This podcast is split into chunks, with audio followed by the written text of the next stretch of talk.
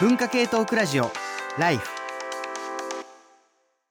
文化系トークラジオライフ番外編ポッドキャスト山本ポテトのポトフ、えー今回のテーマは教えて第37回文学フリマの注目本、えー第36回文学フリマの注目本についてお話を伺ってきましたと。ゲでゲストは柿内翔吾さん住本麻子さん、えー、峰子座メロン先生です。ここまでいろいろお話聞いてきたんですがちょっと番外編ということでなんか気になってることを リラックスしてちょっと漏れ漏れたやつでそう漏れたことを話しましょうという。いうん。いやちょっと言いたいことね。でも今喋ってたのは、うん。住本さんも単調が出ないといういや話をもうそれはいい いいです。大丈夫です。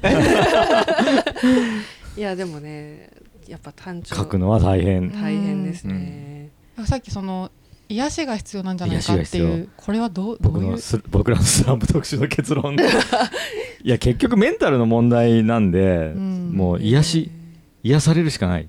自分が。癒しってどういうことですか？心の傷を負ってるんですよつまり。書けないってことは。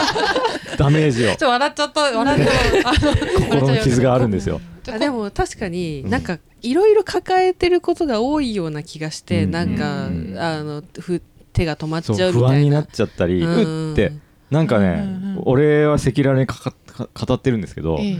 なんかやる前からやっぱもうすくんじゃうんですよ。うん。怖い恐怖があったりなんか取り掛かることが難しいんですよ、うん。初単調っていうとやっぱうん力んじゃうし、そうね。うん。あのこれでこけたらもうダメじゃんみたいな、うん自分を過剰に追い詰めるんですみんな、怖く恐怖症になってくるんですよ。それをねまあ本当癒す。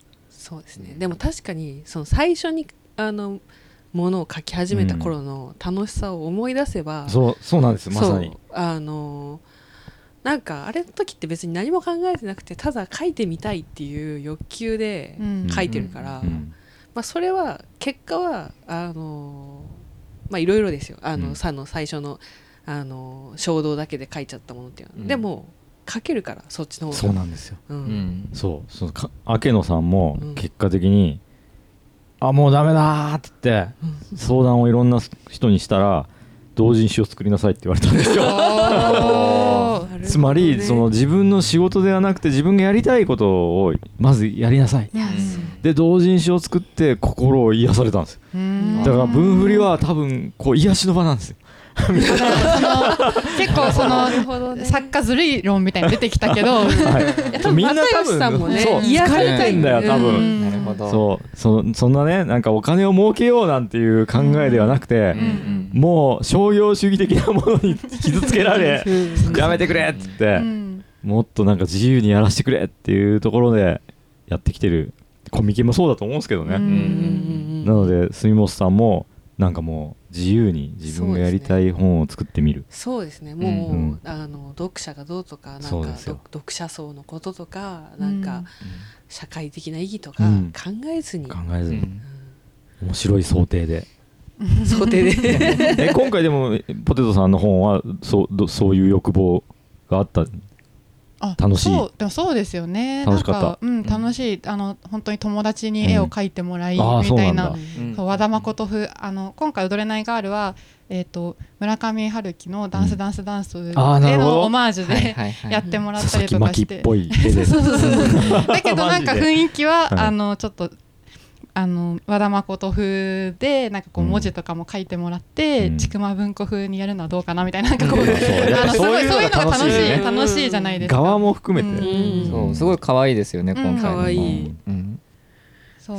だからねああります。なんかうん。確かにその私は構成ライターをしてるんですけど、うん。そうするとやっぱり基本的には人からの注文に応えるみたいな感じになっちゃってて、うん。なんか自分がやりたいこととか自分が書きたいこととかを一旦商業を外してうん考えることへの癒しって確かにすごいあるかも。そう。ある。うん。いや当てに行こうとしせずに、うん。ただ大きく空振りするっていそうそうですよ。う気持ちよさ、うん。うん。垣内さんとかってすごいペースで出されてるじゃないですか。あ人でもなんか人ですけど柿内さんは見てる限うん。りそれを自然にやってる気がする。僕あのプロフィールの紹介でも、うんあの街で一番の素人を自称しっうん。て言ってるんですけど、街で一番の素人って結構自分の中ですごい大事で、うん。その素人で居続けたいんですよ。だからなんかそのありがたいことにいろんなところで書かせていただいたりも増えてきましたけど、うん。どこに行っても素人でいたいというか、うん。清水美智子が好きなんですねで清水清水美智子とか、そうタモリとかって言ってしまえば飲み屋の素人芸じゃないですか、うん。だけどそれをのびのびとどこに行ってもその素人芸のクオリティを維持してるから面白いっていう、うん。なんかそういう人たちがすごい好きでだから、うん。とにかくどこに行ってもなんかわあ楽しいなっていう、うん。その観覧席の素人目線で立ち続けていたいっていう思いでそれを実証して気をつけてたそれこそ本当にもう何をやるにしても楽しく書くっていうところでとどまろうっていうのをすごいこう自分に律してる感じはあります。それってなんかすごいうん。なんだろう一周回った考えすぎませんか？老衰してるよね。そうそうそう。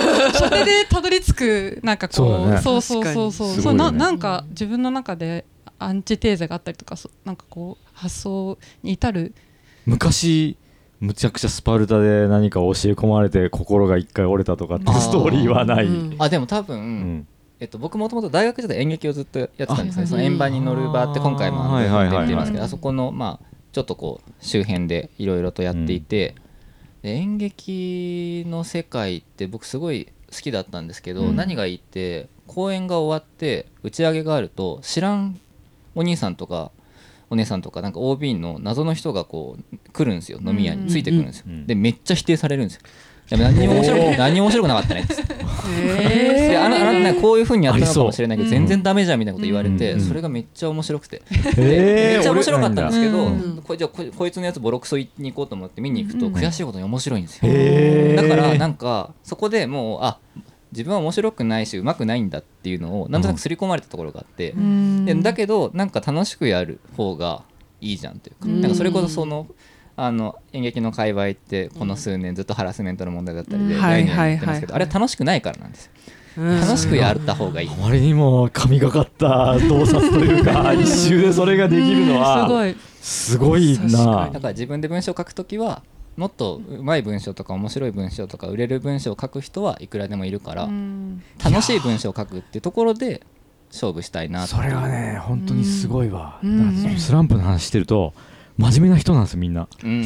そうこうしなきゃとか、うん。ほんもっと上手くなんなきゃとか、うん。それが人をおかしくさせていて、うん。えでも、ううんまくなりたいじゃないですか。そうでもそそこなんですよ、うん。やっぱ向上心を失ってはいけないと、うん。でもそれ真面目だから思うんですよそういう人って。そっか。で多分そういう真面目な本性を持ってる人って、うん。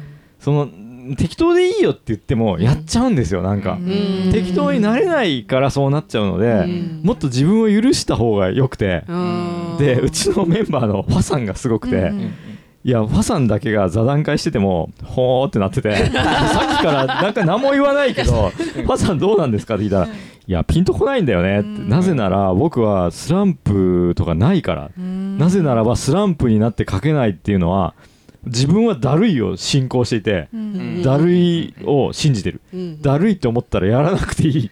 うん。だからスランプになって書けなくなったらもうそれでいいんだと。うん。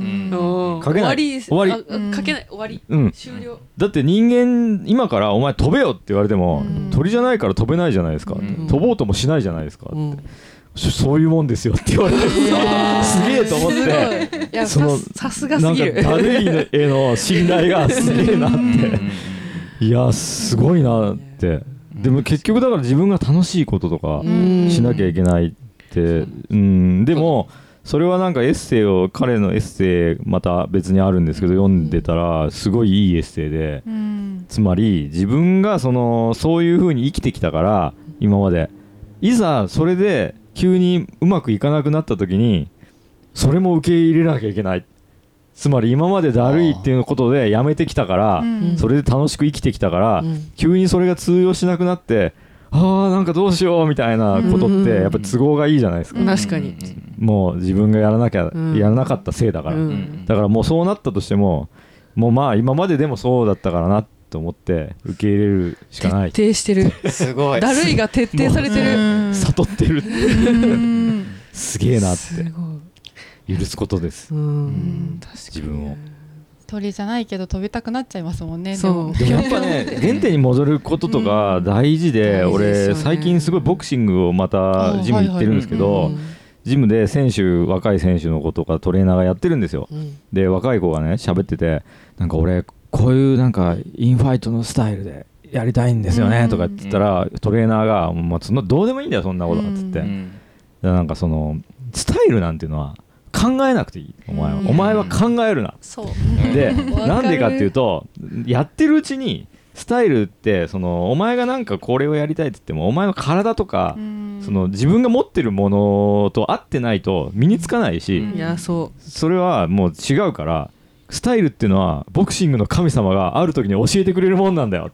だから神がお前に与えてくれるから お前は何も考えずにやるだけでいいからうん。そのなんどうしろとかを考えんなみたう、いな、うん。むしむしろそれを考えると変な風にいくから、うん。もうとにかく自分がやれるようにやるだけでいいんだうん。すげえ眼蓄深い言葉だなと思って。に。いや本当そうなんですよ、うん。俺も一周してだからもうまず自分がつまりカードゲームで言ったらコストゼロで出せるカードを、うんそれが何なのかをめっちゃ調べてこういう一人称の文体でこういうキャラでこういう設定だったらもう何にも考えずに書けるっていうのをもうコストゼロでできることをまずデッキにセットしてうんそこから始めました。うん。そう。じゃあそこに戻ればいいから。でうん。何かお題が来てもそれをまず出せばいいうん。と思ってもう強制しましたうん。そしたら復活してきました最近。おおいや大事です。大事ですね。考えすぎない。考えすぎない。ででもあの垣内さんは最初からそれをできてるっていう。達人。達人。うん。すごい。そうですね。でも多分すごい負けず嫌いなんだと思うんですよ。あ逆に。そう。でもすごい負けず嫌いだけど、うん。どのフィールドでも勝ち目がなさそうだから自分の勝てる独自のあそうですよね。はいはいはあいの場所を作っちゃうっていう方に初めから行ったんだろうなって感じがします、確かにね。うん。負けず嫌いで言うと、ん。まあ話どんどん脱線するかもしれないですけど負けあちょっと待って。あちょっと待って。分かったかもしれない。いやでも私負けず嫌いではないんですよ。うんうんうん。負けずいや負けず嫌いっていうじゃではないっていうと語弊があるんですけど、うん。あのあの勝ち負けにはそんなにこだわる方じゃなくて、うんただ勝負が楽しいっていううん。タイプだったはずよく考えたら。原点としては,、はいはいはい。なんか、まあ、勝っても負けても楽しい。なんか挑むのが楽しい、うん。うんうんあすごいハングリーだ。ううん。あ逆に。ハングリーじゃないですか。なるほど。いやでも挑むのが楽しいっていう気持ちをちょっと取り戻したいなと思いましたね。なんか。ああ、うん。白い。でもその挑むっていうのは文筆の中で？文筆の中で。なんか、やっぱなんか仮想的というか何か目標があってうん。このルールの中で戦うんだみたいな。いやなんかルールの中で戦う？どういうことですか？えこいつに勝ちたいってことですか？あ違う違う。相手がいるわけじゃないんですよ、でもなんか自分との戦い？ああ自分はこれができるのかみたいな。あそうそうやってみたい。なんか逆上がりできるかなぐらいの感じでほどね。あうんうんうんうん。のこの自分に課した何かをクリアするっていう。そうそうそうそうえ、あでも分泌ってそうですよねそうなんですよなんか潜潜ることに近いと僕思っててなんかダイビングみたいな誰もいないじゃないですか自分しかいなくてんあ苦しい苦しい苦しいそろそろ上がらないと死ぬかもみたいなところまで行って何回もそれを繰り返してこう深いところまで行くみたいなうんいや確かに挑戦いやスポーツ嫌いを私、あの書い単調書こうと思っててスポーツ嫌いっていうそうそう、はい。あはいの実はうん梅猫のメロ先生にも垣内さんにもあの、うんお話聞聞いた聞いたんですけどなんかいろいろ感じることがあって、うん。そのさっきの話じゃないんですけどなんだろうやっぱ瀬山さんってずっと陸上を長くやってるあ人なんですけどそうなんですね。あ中高陸上部だったんですよ、あそういう追い込みタイプですね。あそうそうねそういうなんかこう記録をどんどん伸ばしていく自分との戦いみたいなスポーツのあり方ってうん。なんか割とこういう分泌みたいなのに近いのかなって思うところがあそうかもってしれない、うん。で私なんかやっぱすごく球技を長くやってきたので、うん。やっぱちょっと勝ち負けにこだわっちゃうというか、うん。うん人の嫌なところに打つのがいいと思って。そうそうそう。みたいなところがあってでなんか最近ちょっと思うんですよね。なんか、うん、そそっちの方向ももうちょっと注目した方がいいのでそっちの方向っていうのはその距離を伸ばしうんうんうんて自分で楽しむみたいな方向もなんかありなんじゃないかなみたいな。あでうんも分かる。俺もボクシングずっとやってるけどずっと下手なんですよ。うん。多分めっちゃ下手なんだけど最近気づいたことがあって俺ダンスと同じだと思ってる。うんうん。うん。つまりなんかダンスって自分個人でやって誰も見てないけどなんか俺ろ録画したりするんですよ、うん。そうすると明らかに美しくないっていうのは分かるんですよ見てて、うんガタガタしてるとか、うん。でもその美しさみたいなのって身体性をちゃんとやんなきゃ体幹をちゃんとするとか、そういうのをやらないと身につかないけどただ相手いないじゃないですかダンスって。一人だから、で僕俺自分のボクシングとか見てるとそういうところにしか興味がなくてうん。綺麗になんかやりたいんですよ、うん。で綺麗にやることと勝ち負けって関係なくて。そう関係ないんですよ。そう。んなんかそういうのが好きなんだよなーって、うん。美美意識みたいな、うん。あーって分かってきましたね、だからメロン先生のそのインタビューの時にスポーツ嫌いの、やっぱそのなんだろうこう自分の体に注目して記録を伸ばしたり、その美しさに注目することの対極にあるのがこう戦うことであり戦争なのではないかみたいなお話をされてたのが、うんなんかすごくなんだろう心に残ったというか、そうかもみたいな感じで。いやーだから、そう。あとなんかスポーツ嫌いの話になって恐縮なんですけど、かけないさんにもインタビューした時も、うん。あの柿内さんがこう自分のフィールドをなんかこうちょっとずらすことについてすごくお話しされてて、なんか柿内さんかけっこ大会の時に一人だけめちゃくちゃゆっくり歩いてみんなから喝采を浴びたっていう。作詞ですね。そうそういや本当にそれも別のルールで勝ちたいと思って。でもかけっこで絶対に普通に一生懸命走っても、うん。みんなから冷たい目で見られるような結果しか残せないから、うん。もういっそめちゃくちゃゆっくりとこう歩きながらそのこうギャラリーに手を振ってたんですよ。でもみんなからすごいこう手をこう振り返してもらいながら、うん。でこう悠然とこう何かの主役かのようにゆっくりゴールまで歩くっていうことをして、まあ、他人にはめちゃくちゃ怒られましたけど。でもなんかそれ酸っぱい武道感がないのがすごいですよね、うん。そうそうそうなんですよね。そうなんですよね。ルサンチマンじゃないですかある意味。結構ギリギリ、うんうん俺はお前らみたいにできないけどこう遅いことで評価されてる偉いみたいななんかマイナスの軸で自分を作っていくとどんどんルサンチマンになっていくからそれがあんまなんないのが面白いですね、そう何なんでしょうね。明るいですよね。うんでもたそう楽しさなんですかねやっぱ。やっぱ楽ルサしいかどうか。ンチマンには多分楽しさがないんですよ、うん。きっと、うんあそうですね。楽しいかどうかはねすごい大うん。エリーツもその楽しいのそう特集もやってましたけどそうん大事だと思そうそう分振りでだからやっぱね重要なのはその楽しさみたいなうん。感じでてらってるんじゃなくて楽しくやってる方がよくて俺ちょっと紹介しようと思ってたうん微妙どっちだろうと思ってたのがうん。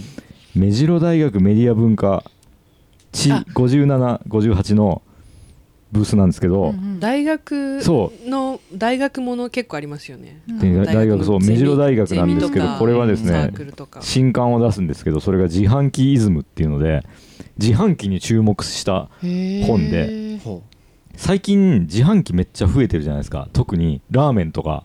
あでかいでかいやつ。缶とかじゃなくて。1000円とかするラーはいメンとか、はいはいうん食べ物そう多分系ああいう自販機に注目して企業インタビューとか珍しい商品の紹介とかをしてる。うん。これはなんかタモリクラブ的で、うん。そうタモリクラブが多分その楽しさしかないんですよ、はいはいはい。そう。はいはいそうタモリクラブっぽい本っていうのが俺うん。文振りのジャンルであると思ってて、うん。だからそれは面白いなと。あと絹田歯科の研究本がある あの看板。そう。看板が有名な。絹田歯科ってうん。歯医者。はい。絹田ってあのひらがなであって。その辺にもああるんですけどなんか東京都内全国に絹田歯科の看板がめっちゃあるんですよ、うん。ええあとこうタヌキの絵が描いてあって「絹田」逆から読んだら。で絹田歯科は狂気の広告戦略でとにかく出すんですよ。いっぱい。サブリミナル効果でなんか、うん。なんとなくわかんないけどなんとなく記憶の底にありますもん成功してるんですよ、うん。でその絹田歯科の看板をマップにした同人誌。とかタモリクラブっぽいんですよ。サムリクラブっぽい。そうそういうのが気になりますね、うん。で私も気になるの言っていいですか、うん。なんかあの癒しが必要だって言ってたじゃないですか、はいはいはい。うん。でこれはもうあのブース名がちょっと癒しを感じるなっていうのがあって、あのブース名が「ねえライナス」っていう毛布ライナスの。毛布。素敵なね、はい。であの王の23なんですけど、うんうんこれと常世田さんって読むのかな、うん。ちょっと常かっこいい。常の世の田んぼ、ううんん。常世田うん。常世田？美穂さんうんなんですけど、まあ、これがあの何系ですか？しえー小説のうん。児童文学絵本。絵本。であの説明があ男同士のあれこれをよく書きますがうん。BL と言われると違うような気がします、うんほのぼの絵本引っ提げ出展うん。ちょっとここれちょっれと絵気になりますね。うん。そうですね。ちょっとねあんまり情報まあえっとえー、ツイッターとインスタのあれはあのリンクはあるんですけど、うん。まあでもねあんまりわからないんですよね。あの、うん作品についてのあれはそうなんです。タイトルいいな。そうなんですよ。ねえラライナスもうエモいってなって。いエモい。エモい。しかも私あの BL についてはあんまりあの、うんうん。知見がないんですけど、うんうん。あの BL あの二次創作に使われる、うん。BL の二次創作によく使われる BL ではない原作はすごい好きだったりするんですよ。うん。あつまり「ワンピースとかあなんていうんですかね。そうそうおあの大きく振りかぶってとあ大か振りとかね。そうはいそうそうそう、うんそういうなんかまあ言っちゃえばホモソーシャルな、まあ昔で言ったら「スラムダンクとか「そうそうセイント・セイヤ」ねそうそうそう。はいはい。だからもうおまあホモソーシャルなのかホモえー、なんていうのか。ホモえー、なんだっけ。ホモソーシャルじゃなくて、えー。ホモセクシャル。あホモセクシャルなのか、もううん。あのブロマンスです。ブロマンスとも言えるし、うん。そのうん。まあちょっと淡いというか、うん。なんかまあうんうん解釈の余地は残すがそうとは言ってないみたいなうん。ぐらいの感じについてはすごい惹かれて、あのこれが何なのかいいものなのか悪いものかなのかも、まあ、ちょっとわからないんだけど、まあ、現状惹かれてるっていう感じがあって、でねライナスはもうちょっとねあの情報はあの少な。ないんであのわからないんですけどうん。でもすごく気になってるブースですね。わからないところ楽しいですよね。そうなんですよ、見てみてねどうなやっぱるかっていりうあの開けてびっくりなんで、うん。ううんん BL 創作も意外とありますよね。ありますね。うん。BL あんまり本拠地じゃないイメージがありますけど、まあ確かに。うん。そうどこのジャンルでも創作はやっぱりね完全オリジナルっていうのは弱いですよね。う、ん。なんかこう二次創作のオンリーとかは結構あるけど、うんうんなんかオリジナルは割と割を食ってる感じがうんね、うん。紹介したいですけどねオリジナルをね、そうですねいやもっと掘っていきたいですよね。やっぱ掘る、あのオリジナル小説は掘るのがやっぱ大変だからちょっと、ううん。あのそうなんですよね。キャッチーなあのタイトルだけじゃちょっとやっぱ分かんなかったりするんで、いやーでもでもキャッチーさ大事ですよね。そうなんですようん。ねいや本難しい。当にだから創作系すごいいろいろあるけれども、うん。結局なんか声場でも紹介するなんか取っかかりが全くうん。分からなくて、ううんんあの場で手に取ろうっていううん。どうしたらなるんだろうなっていうのはすごいよ、うん。やっぱ自分で書いてみないとあれですかね、書いてコミュニティを作って情報交換しつつ読み、読みあの、ね。交換などをし読み合う中でですね。うん。していくとやっぱちょっと惚れる、うん。やっぱそうなるとやっぱ自分で書かないと大学の文芸部が意外と出展してるんですよね。あーそうですね。結構ね、ううんそういうところから見うていく、ん、OBOG とかもありますからね。でもあの OBOG サークルいいなと思ってて、うん。やっぱその大学ではみんな、まあ、文学部とか入ると、うん。とかあるいは文芸サークルとか入ると、まあ、みんな当たり前のように作ってるじゃないですか、うんうんでもあの、まあ、卒業するとパッタリみたいなうんのってやっぱよくあるわけででも悲しいじゃないですか。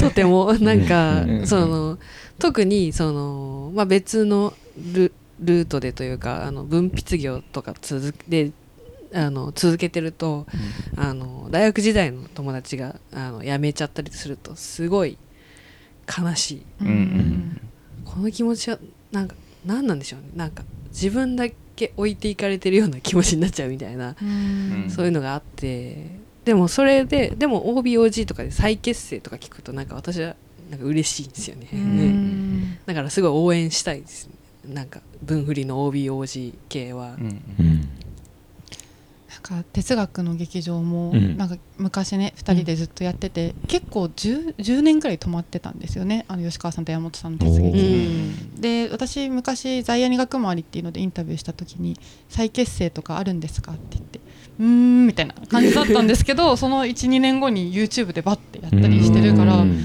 あでもやっぱ大人になってなんかいろんなライフステージとかいろいろある中でまたなんか再結成する良さっていうか,、うん。なんか熱いなうみたいな。ん。なんかこうどうやってこう書き続けていくのかみたいな、しかもそれが仕事とはまたちょっと別の文脈でみたいなのってなんかちょっと特に文振りに出てる人からなんか、ま、学びたいというか、うん。気になるすごく、うん。うん。やっぱ大人のサークルを続けるためのなんか一つの締め切りとしても機能してるじゃないですか、うん。やっぱそれそういう意味だよね。あのやっぱまあよく言われるけど花束問題、うん。あのあなたはみたいな恋をしたの？そうそうそうそうそう、大人になったらもう仕事に明け暮れて、うん。パズドラしかできない、はい。もうこれをねでこれあのーまあ専業も同じ問題に結局陥ると思うんですよ、うん。なんかライターとかになっても、なんかその、まあ、さっきの話とちょっと被るかもあでしれないですけど。も分かる。昨日なんかよ深夜スペースでいろいろ喋ってた作家の人、うん。人間六度さんっていう人がいて、うん。今僕は大学にいると。休学してると、うん。うん。でもその休学して卒業したくない。なんでかっていうと、そのつながり、うん。大学とのコミュニティのつながりがこれを卒業したら何もなくなってしまうから、うん。怖い。怖いって一人になるのが、うんだからずっと大学にいたいみたいな、うん。ギリギリまでできるまで休学するぞみたいなこと言ってて、うん。そういうもんかって。うん。人とのつながりが大学を出たらうん。なくなってしまう。いやそんなことないよって言いたいです、うん。やっぱそんなことないよ分振りに来てごらん。っていう。あでもそれは本当にそうで、うんうんでも分振り毎日やってないから。な あでもなんかそのでもそれがない半年に1回出すんだったらやっぱ毎、うんうん。あの毎月なりあの集まりをね、うん。うん本作るまでのあれこれもあるし、うん。文振り以外のところでもそれこそ販路はいくらでもあるから、うん。物さえ作ってしまえばそれこそやっぱり本は友達を作る呼び寄せるんですよ、うん。確かに。で僕は本当に普段は会社員やってうん。いてやっぱり就職してすぐの頃って何にもできなかったし、うん。それこそその大学までのコミュニティって離散してっちゃううん。んですよ。だからすごい本当に3年4年ぐらいあんまり楽しくなくて。うん。だけど本作って文振りに出してそこから今なんかここに至るまでのあれこれの友達だったりまあなんか自分あこういうのやりたかったんだみたいなのも出てきたりうん。してるのでなんかそうフラッと作ってみると必ずしもうまくはいかないけれども、うん。なんか何かしら本当に一人二人は友達できそうな感じがうん。するんですよね。うん。だから碇幸恵さんも言ってたんですけど、うん。やっぱりちょっと作ってみるとなんか世界が広がるっていうか、うん。でもうブログを書籍化するのでもいいし、うん。書き溜めれたのを出すのでもいいし、うん。なんかうん全部書き下ろしみたいにしなくても、うん。多分それでなんか出してみると結構なんか楽しくないって思ってる人はすごくいいのかもしれないですね。あとやっぱりうん。在庫が部屋圧迫するって大事で、大事なの？それはストイックでそのは部屋に何か段ボールがずっとある状況ってうん。常に用事を作られるんですよ。これをどうにかして動かさなきゃって。うんでこれをどうやって動かしたらいいかなってなった時になんか気に入ってくれそうな人に紹介してみるとか、うんなんか本屋さんに営業かけてみるとかなんかその次にやらなきゃいけないことが増えていくんですけど、うんやっぱりなんか疲れてそれこそパズドラしかできないみたいな時期ってそういう用事を思いつくことすらしんどいじゃないですか。うんでも在庫が目の前にあると目の前にずっと具体的なものとして用事があるから、うんこれをどうにかしなきゃっていう気面白い持ちでなんか動けるようになっていくっていうのはうん。もしかしたら一個効能アとしてあるかもしれだない。環境から整えていく。そうん。確かに。そう在庫持つのおすすめですよ。いや日記を確かにねもうすすごいハードル低くてよくて、うん。いやひ俺も一個気になってるのが、うん。喫茶ボルツマンっていう、背の7っていうのが僕は昔不登校だった時期がありました。その時は毎日日記を書いてたのですがうん。久々に日記を見返すと割と文章を書きたい欲が出てきました。よかったら見に来てください。結構そっけないプレーンな感じで、うんうんあちょっと興味あるなと思ってこの不登校に今興味あるから、うん、あなんかそれ関連で言うと、うん。なんか今回の分振りにはないんですけどあの前回の分振りでうんうんすごいあの良かったのがあのなんだっけ菊田信也さんっていう、うんうん。し知らないですね。知ってます？あ知らないですか？何者ですか、あの詩詩をあの詩集をあ菊田じゃない。菊井信也さんでした、うんうん。菊井信也さんっていう詩人の方。詩人詩詩がすごい良かったんですけど、この人が引きこもりの声を届けるポスト引き引きポスのメンバうん。ーで、うん。なんか引きポスっていう。なんだそれいや私もねちょっとウェブとかで応募できる感じですかね。引きこもりはね部屋に行くからあそう ポストに行けないから。どういうことなんだ？えっと引きポスあなんだったっけ？引きポスが何だったか。か今ツイッターのアカウント見ましたがなんか引きこもり当事者経験者の声を発信する情報発信メディアってあるので、うん。それです、うん。らなんかポストがあるわけじゃなくてメディアとしてやってる、うん。あハテナブログでやってるんですけど、いいですうね、ん。うんそれ今回はあのブース出してないんですけど菊井さんは。ううん。んでもねあのまあちょっと番外編の注目詩人ですね、うん。詩人フリーライター。詩人の方で、はいはい。そういう活動をされてる。うん。え前回はその本買ったんいや実は、うん。そのあの文振りの終わりに、うん。あの知り合いと飲んでて、うんうん。あの文振りのあの文振りってやっぱあの後も楽しいじゃないですか、あうん。の買った戦利品をね、うん。買ったよこれ買ったぜはいみたいなはいはいはい。うんこれいやこれ多分みんな持ってないと思うんだけど、みたいな感じで、うん。こうドヤーって出していく、カバンから一つ一つ出してうんいくやつでこうあこれかぶってるとうんかしてるうちになんか教えてもらって、うん。で私は買えなかったんですけどそのあこれはいいぞと思って、うんあのツイッター検索してそしたらハテナブログがあって、うんうん。であの詩もいっぱいあうの、そこに載せててあなんかちょっとねあの悲しい気持ちの時はその詩を見に行くえー、ちょっと見てみよう、ん感じですね。いい出会いですねそれは。いいね、うん。やっぱ、うん。あとねあと楽しいですよね、うん。文振りの後。うん。欲しいですね、うん、うん。なかなか読み切れないしね。そうなんですよ、そそまだ34年前に買ったやつまだ読めていない。やそうなんです。ななぜかトイレに置いてる。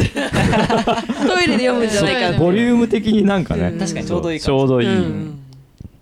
読んでしまう、ちょっとうん。一旦話は尽きないですが、はい。ちょっと文学フリマがね、はい。楽しみになってきました。はい。なんか面白くなんかすごいいろんな方向に話が転がって面白かったですね。ううん。んというわけで第37回文学フリマの注目本についてお話を伺ってきました。うんはい、ゲストは柿内翔吾さん、住本麻子さん、ルミネコザメロン先生でした。